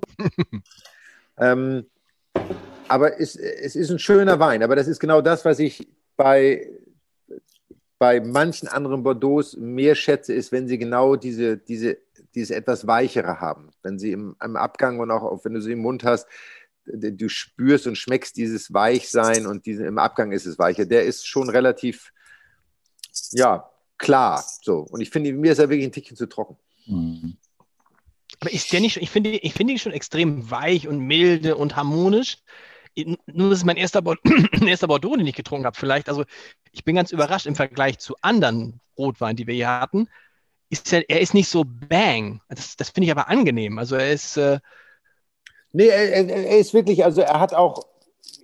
Er, deswegen sage ich, er schmeckt gut, er tut überhaupt nicht weh, er hat auch nicht einige, aber er hat auch keine Facette, wo du jetzt, also wo ich ihn trinke und sage, was ist dabei? Also was, was, äh, er hat jetzt kein, er hat nichts, das er an Reiz bei mir auslöst, mir über ihn groß Gedanken zu machen. Es ist ein schöner Wein, den würde ich auch trinken, so, aber es wäre jetzt nicht mein präferierter Bordeaux. Mhm. Mhm. Oh, das ist, oh, wenn ich, wenn ich jetzt, wenn ich jetzt Michi sehe, mm, mm, dann ist es schon kurz davor, Michael, dass er nein, ich sag mal, nein, also explodiert ist noch zu. Also ich, das ist jetzt so eine Situation, wie John McEnroe, den Schläger gleich schmeißen könnte. Michael, Quatsch, Michael willst du dich ein bisschen, willst du ein bisschen, willst du ein bisschen. Das ist super Wein, grandios, der Burner, es läuft. Michi, willst du sonst einmal, einmal um Block laufen, schnell? Nee, nee, nee, um Gottes Willen. Das Schöne ist ja am Wein, es gibt ja kein richtig und kein falsch. Äh, ist es der beste Wein, den ich jemals getrunken habe im Leben? Nein, ist es nicht. Äh, was, er, was er geworden ist, und das hat mich extrem gefreut, und deswegen habe ich ihn nicht gekauft, sondern ich kenne das Weingut schon ein bisschen länger. Ähm, und der, der Inhaber, ich muss sagen, ehemaliger Inhaber, weil es seine, seine Tochter nun führt von Chateau Angelus aus dem Saint-Emilion, der, der berät das Weingut äh, es ist sehr häufig in, in, in Bordeaux, dass, äh, dass Weingüter beraten werden von so Flying Winemaker. Michel Roland ist der bekannteste, äh, der teilweise, weiß ich nicht, 70, 80, 90 Weingüter berät und quasi bei der Ernte kommt, verkostet, sagt, was sie anders machen sollen, die Fässer verschneidet, teilweise die diese Stilistiken auch sehr ähnlich sind von diesen Beratern und dadurch sich viele Weingüter auch höhere Punktzahlen erhoffen von den Top-Kritikern und höhere Punktzahlen dann auch einen, einen höheren Verkaufspreis generieren. Aber dieser Wein hat tatsächlich letztes Jahr bei der Mundus Vini, und das ist vom Meininger Verlag, eine große Verkostung, wo alles äh, auch, äh, glaube ich, blind verkostet wird, nagelt mich nicht fest, aber ich glaube, es sind um die 200 Bordeaux da, wurde das der beste Bordeaux der ganzen Show, also äh, des, des, des ganzen äh, Jahrgangs äh, bei, bei Mundus Vini. Und das fand ich schon mal ziemlich cool. Ich mag dieses Trockene für mich jetzt in einer Welt, äh, in der vieles immer süßer wird. Aber es ist auch ein bisschen schwer nach den drei Weinen davor, die alle nicht so ganz trocken waren. Dann ist der Gaumer natürlich auch so ein bisschen nicht benebelt, aber ein bisschen besetzt. Und wenn dann etwas kommt, was wirklich sehr trocken ist, dann tut man sich erstmal ein bisschen schwer, wenn man jetzt davon drei Flaschen trinkt, dann findet man das durchaus angenehm, weil der Zucker ja auch immer etwas sättigt. Ja. Äh, ich finde, es ist sehr harmonisch, es hat eine, eine gute Frucht. Ich, ich mag dieses, das Tannin, es ist samtig, es ist weich, aber es ist präsent. Ja. Ich habe diese, diese dunklen Beeren, äh, was habe ich mir aufgeschrieben? Dunkle Johannisbeere hätte ich auch vielleicht was leicht Minziges, nur ein bisschen Waldboden, nicht extrem. Ja, es ist trocken, ja, aber es ist schön, weil es auch eine gewisse Frische hat. Ich finde, er hat eine, eine Eleganz. Er ist am Gaumen weich und dadurch eigentlich durchaus charmant. Also ich glaube schon, dass es ein geländegängiger Bordeaux ist und nicht nur für extre e-, e-, e-, extreme Freaks. Äh, und ich glaube auch durch die sehr lebendige äh, Säure und durch diese gewisse Saftigkeit auf jeden Fall auch ein Wein, der sehr, sehr gut zum Essen passt, der sich gut einbindet und äh, kosten tut der 27, 28 Euro. Ja. Ich wollte gerade sagen, ist, hätte ich, hätte ich ja. vermutet, ich glaube, dass der, das ist ein extrem gutes Preis-Leistungs-Verhältnis, muss man wirklich ja. sagen, weil ja. ähm, dafür ist das wirklich, da gibt es andere Bordeaux wieder, die einfach wesentlich teurer sind und die wiederum äh, nicht unbedingt das erfüllen. Das hast du vollkommen recht. Also genau, das ist es. Also ich, tatsächlich ich, im Haute Medoc, der, der höchst bewerteste Cru im Haute Medoc ist La Lagune. Der ist ein, ein, ein dritter Cru, ein Troisième Cru. Das ist ein Wein, den ich wahnsinnig gerne mag. Und ich hatte Mitte des 60 geworden hier und habe mal 50 äh, La Lagunes aus startend in den, in den 50er Jahren hier in einer Verkostung hintereinander gemacht. Zu seinem eigenen Geburtstag waren wir eingeladen. Äh, und das war zum Beispiel sensationell. Und das ist dann ein Wein, den gibt es aktuell so um die 50 Euro. Ja. Ähm, und da muss man sagen, das ist schon auch sehr, sehr gut, wenn man das irgendwo sieht. Ähm, aber um den Kurs so für 28 Euro, wenn man echt mal ins Bordeaux, in die Bordeaux-Welt eintauchen muss, äh, möchte, äh, dann finde ich, sollte man das schon mal investieren, weil drunter gibt es selten Dinge, die einen so richtig umhauen. Das ist die Wahrheit leider. Also da ist oft viel Müll und Grün und anstrengend dabei äh, und Waldboden und extrem. Äh, das feiern manche ab äh, und manche sagen, so kann ich überhaupt nichts damit anfangen. Ähm, und man muss dazu sagen, äh, dass das ganze Paket bietet man uns für 89,90 an. Äh, stopp, stopp, stopp, das ist Werbung, oder? Oh. Warte ganz kurz. Aha, ganz weiß ich kurz, nicht, ganz dass er kurz. den Preis kriegt. Ja. Also, das ist ein, ein Grand Slam-Sieger-Paket für 89,90 bei Silkes Weinkeller. Und dafür, wenn allein der der, der, der, der Schaumwein Champagner Sekt äh, 50 kostet und der Wein schon 30, kriegst du die anderen quasi schon fast umsonst. Äh, dafür Heißt es, Grand, heißt es Grand Slam? Heißt nicht Grand Slam, ist ja Quatsch. Heißt es Grand Slam? Weil Michael hat ja nie den Grand Slam gewonnen. Und doch, Nein, aber es ist ein Grand Slam Turnier. Wimbledon ist ein Grand Slam Das wir Turnier. drüber Gibt es ja nur vier. haben, Herr Haider. ja. In Wimbledon weiß ich schon, aber Grand Slam, heißt nicht Grand Slam, Nein, Dingsbums, aber ist mal er hat ja, Michael hat ja Bezug darauf genommen. Der Grand Slam, die Grand Slam-Turniere sind vier Turniere, Genau. beschreiben den gesamten Grand Slam und da wir vier Weine haben, ist das quasi die Zusammensetzung des Grand Ah. Slams und äh, so. Das wäre natürlich die Krönung gewesen, wenn einer aus England kommt, einer aus Einer aus Australien, Frankreich, einer aus Amerika. Australien und einer aus Amerika. Also dann hättest du Ja. natürlich die Allegorien noch mehr bauen können. Das Aber stimmt, ja. Ich finde, das, ich finde das für den Preis, muss ich sagen, ist es für jeden was dabei, was ausnehmen, weil sie halt auch alle sehr unterschiedlich sind. Also es ist nicht so, dass Mhm. man sagt, da sind jetzt Weine dabei, das geht alles in die gleiche Richtung, sondern wenn man die vier Weine hat, dann hat man was auszuprobieren und da wird was dabei sein, was man gar nicht mag und da wird was dabei sein, was man mag, ich. Und ich verstehe jetzt so ein bisschen mit dem Bordeaux, ich bin jetzt auch so ein bisschen, ich denke, oh, da ist gerade heute für mich, Axel, ich weiß nicht, wie dir es geht, das ist das, das Tor, die Tür zu einer neuen Welt vielleicht aufgegangen. Ich weiß gar nicht, ob wir nicht schon mal einen Bordeaux hatten. Also ich hätte, wenn mich Wir hatten ganz viele Spätburgunder und Ich hätte so. gesagt, dass wir schon mal einen hatten, aber kann das nicht sein, Michi? Dass wir. Es kann schon sein, ich weiß es, dass er also, setzt der Herren schon weg. Ist der, ist der Cheval Blanc, war das auch ein Bordeaux? Den hatten wir leider noch nicht hier. Das, das, ist, das, ist, das ist schade. Äh, mich, mich würde interessieren, du hast ja auch Wimbledon 92 mit John McEnroe im Doppel gewonnen. Wie ist der, was ist der McEnroe für ein Typ? Weil ich finde, das ist so ein faszinierender. äh, Ich finde ja schon, dass, dass heutzutage beim Tennis, und ich bin natürlich großer Dominik Thiem-Fan und ich finde ja einen Zverev hier in Hamburg, aber so ein bisschen die Typen, an denen man sich irgendwie aufreibt. Als ich groß geworden bin, da waren so, so Lendl und Edberg und McEnroe und, und natürlich hier die deutschen Stars. Wa- Was war das für ein, für ein Typ Mensch? Oder was ist Super das für ein Typ. Typ Mensch? Ich bin ja wirklich gut mit ihm befreundet und ist auf dem Tennisplatz ein totaler äh, emotionaler Mensch, der einfach für den Erfolg alles gibt und äh, seine Ausbrüche sind ja nur legendär, wenn man überlegt, you cannot be serious, was wäre die Tenniswelt ohne nur diesen einen Satz alleine? Ich meine, der schleppt sich seit 30 Jahren durch die Tenniswelt, oder seit 40 Jahren jetzt mittlerweile. Ähm, aber privat ein ganz anderer Mensch. Wahnsinnig kunstinteressiert, ähm, hat ja eine eigene Kunstgalerie, sammelt Kunst, handelt mit Kunst. Da liegen wir uns halt auch sehr nahe, weil ich das nun auch sehr schätze und mag. Ähm, mit dem kannst du dich toll unterhalten, halt ein Tennisfanatiker und liebt einfach den Sport und hat immer eine Meinung und das schätze ich an ihm so, der sagt das, was er denkt. Und es geht ihm nicht darum zu gefallen, sondern es geht ihm darum, seine Meinung kundzutun, die er hat, was immer andere daraus machen. Und das ist ja etwas, was in der heutigen Tenniswelt immer weniger wird, aber in der Welt insgesamt immer weniger wird, finde ich, dass man auch seine Meinung kundtun kann, ohne dass man direkt dafür gedisst wird oder, oder kritisiert wird. Kritisieren ist ja noch okay, so. Aber dass es auf einer Ebene stattfindet, wo man Meinungsaustausch hat und nicht einfach nur sagt, äh, die Meinung ist Blödsinn und das ist so, fertig.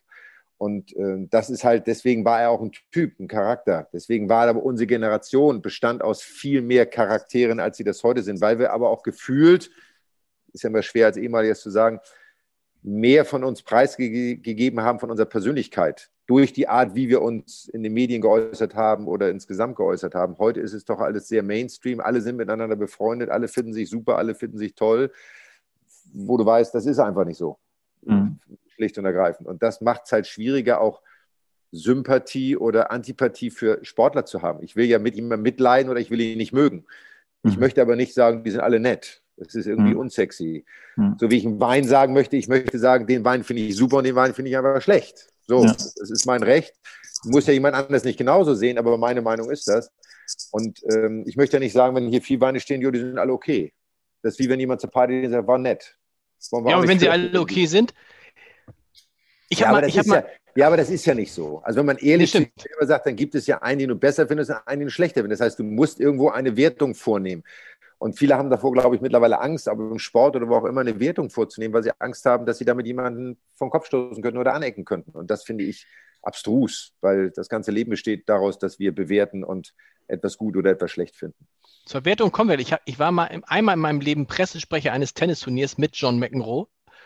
Und dann gab es eine Pressekonferenz und ich habe vorher wirklich jedem der deutschen Kollegen gesagt, bitte stellt eine Frage. Weil wenn ihr keine Frage stellt, dann springt der McEnroe auf und geht. Pressekonferenz begann, McEnroe setzte sich hin. Ich sagte so, äh, freuen wir uns sehr, dass John McEnroe da ist. Gibt es Fragen? Keiner traute sich was. John McEnroe stand auf, danke und ging wieder. Und dann haben wir am nächsten Tag die Pressekonferenz, weil die haben sich, in, in Wahrheit, die haben sich alle, haben sie mir auch gesagt, sie haben sich alle in die Hose gemacht, äh, haben gesagt, wir, lieber stellen wir keine Frage, als dass wir eine Frage stellen, dass der uns irgendwie, ne, aus dem, was du erzählt hast, dass der uns anpöbelt und sonst was. Das war irre. Da war die gesamte deutsche Journalisten, äh, äh versammelt in Sachen Sport und die haben sich wirklich alle in die Hose gemacht. Tja, aber das ist ja, wenn du eine Frage stellst, musst du mit der Antwort leben können. So, genau. Wenn aber wenn du keine Frage stellst, du, wenn du keine Frage stellst, kriegst du keine Antwort. Ja, ne? aber wenn du mit, als Journalist mit der Antwort nicht leben kannst, dann kannst. solltest du überlegen, ob das der richtige Beruf ist. So ist es. Am nächsten Tag hat dann, haben wir es dann alles äh, äh, hatten wir Leute dann positioniert, die dann alle Fragen gestellt haben. Dann da war es da übrigens auch ganz nett. Der war nämlich ganz, hat einfach ganz nett geantwortet und war ganz entspannt am Ende. Ist auch. Mein Akku ist gleich leer hier bei meinem Rechner. Auf, letzte Runde, deshalb letzte Runde. Wir machen immer Michael, der Lieblingswein der Runde, ist heute echt schwer. Deshalb äh, würde ich sagen, Axel, willst du für dich natürlich die Nummer eins heute, für dich AstraZeneca, aber wer kommt dann? Tja, gute Frage. Gute Frage. Also, Platz also vier, fang mal hinten an. Platz vier? also Platz 4 ist definitiv der Rosé. Okay. Äh, das, das, kann ich, das, das, kann ich, sicher sagen. Nee, stimmt nicht. Nicht. Was? Achso. Platz 3. Platz 3 ja, ist, Platz drei ist der Pommery, aber einfach, weil er, weil er ein Sekt ist. Ähm, und weil die anderen beiden ziemlich gut waren. Und dann Sauvignon würde ich auf Platz 2 und vielleicht sogar diesen Rotwein auf Platz 1, weil mich das irgendwie antörnt, dass der so ein, also Grip würde man wahrscheinlich sagen. Äh, und er hat in diesem Grip liegt auch für mich immer was Lakritziges und das finde ich gerade geil. Aber vielleicht einfach auch als Cuvée mit AstraZeneca gerade im Geist. Ich weiß es nicht. Aber hast du, Gefühl, hast du schon, hast du schon Fieber ein bisschen? Hast du Gefühl, dass ein bisschen Fieber? Ja, ich glaube, es kommt so langsam. Ja. Nee, nee, ist alles so gut. Ich habe alles so gut, aber, aber ich mir bin nicht am Strom, Lars. Du hast ja 8% hast du noch? Ja, ich bin aber nicht am Strom, weil dann müsste ich. Wir machen jetzt umsetzen. ganz schnell. Wir, wir, das, ja, dann, das dann, ist dann super. Du, wir machen ganz schnell. Äh, äh, ich, ich sag, pass auf, ich, ja, ich mache jetzt schnell. Ich sag genau die Reihenfolge wie du, Axel. Echt? Krass. Echt? Ja, genau das Gleiche. Okay. Ich, ich schätze Michael auch. Michael sagt immer zuletzt. Bei mir ist es, bei mir, ich, oh, ist ganz schwer. Der Pommery ist der letzte, der äh, Rosé ist der dritte. Und ich, boah, das hätte ich nie gedacht, dass ich, ich diesen Sauvignon Blanc habe ich aber so abgefeiert. Ich glaube, der ist für mich die Nummer eins. Nee, doch der Bordeaux, ich weiß es nicht. Ich glaube, der Pom. Nee, Jetzt entscheide dich mal, das ist schon wieder so ein Rumgeeier hier. Hin, es geht so hin und her und hin und her. es ist so wie hin und her. Ich sag, es ist. Ähm, der Akku, der Akku. Ja. Der Akku, ich sag, es ist ja. der. Ich sag, ich weiß nicht. Ja, okay. es ist Sauvignon, es ist Sauvignon Blanc. Klassische Journalistenaussage, ich ja. weiß nicht. So, Michi. ist Sauvignon Blanc. Äh, ich, bin, ich bin auch bei Bordeaux. Ehrlicherweise, danach ist für mich aber der Pommery England Finde ich echt einfach ein geiles Produkt. Danach würde ich sogar den Rosé noch vor dem Sauvignon Blanc setzen, aus, aus bekannten Gründen.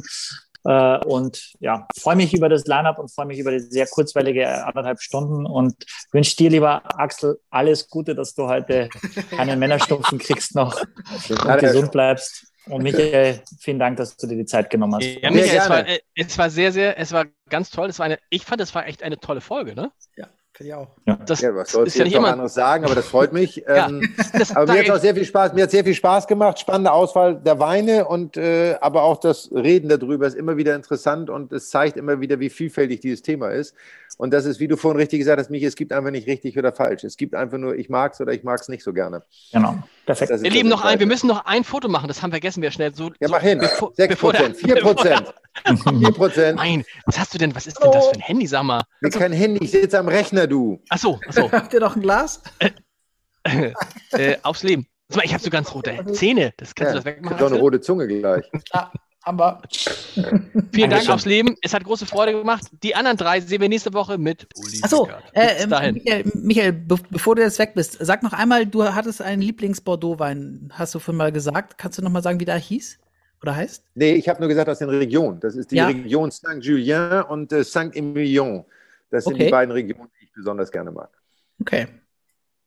Kann man ja. Vielen, vielen Dank. Ich bin nicht so ein Chateau-Hopper, von da weiß ich die Chateaus nicht. Aber Ja, aber macht ja nichts, macht ja nichts. Also das, äh, damit Ja. kann man auch schon mal zum Weinhändler gehen und sich beraten lassen. Ne?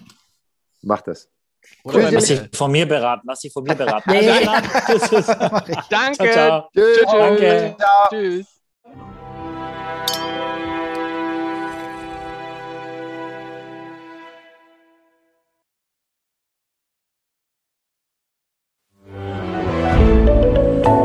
Podcast von Funke.